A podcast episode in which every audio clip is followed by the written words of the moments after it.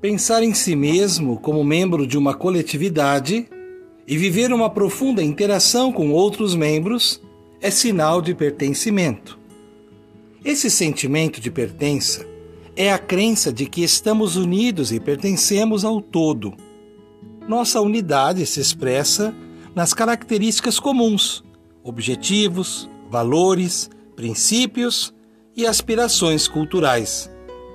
Todos nós vivemos a necessidade fundamental de pertencermos a um grupo. Estamos em busca de conexões sociais que nos aproximem de quem escolhemos e acolhemos, como também confirmam o quanto somos aceitos por outras pessoas.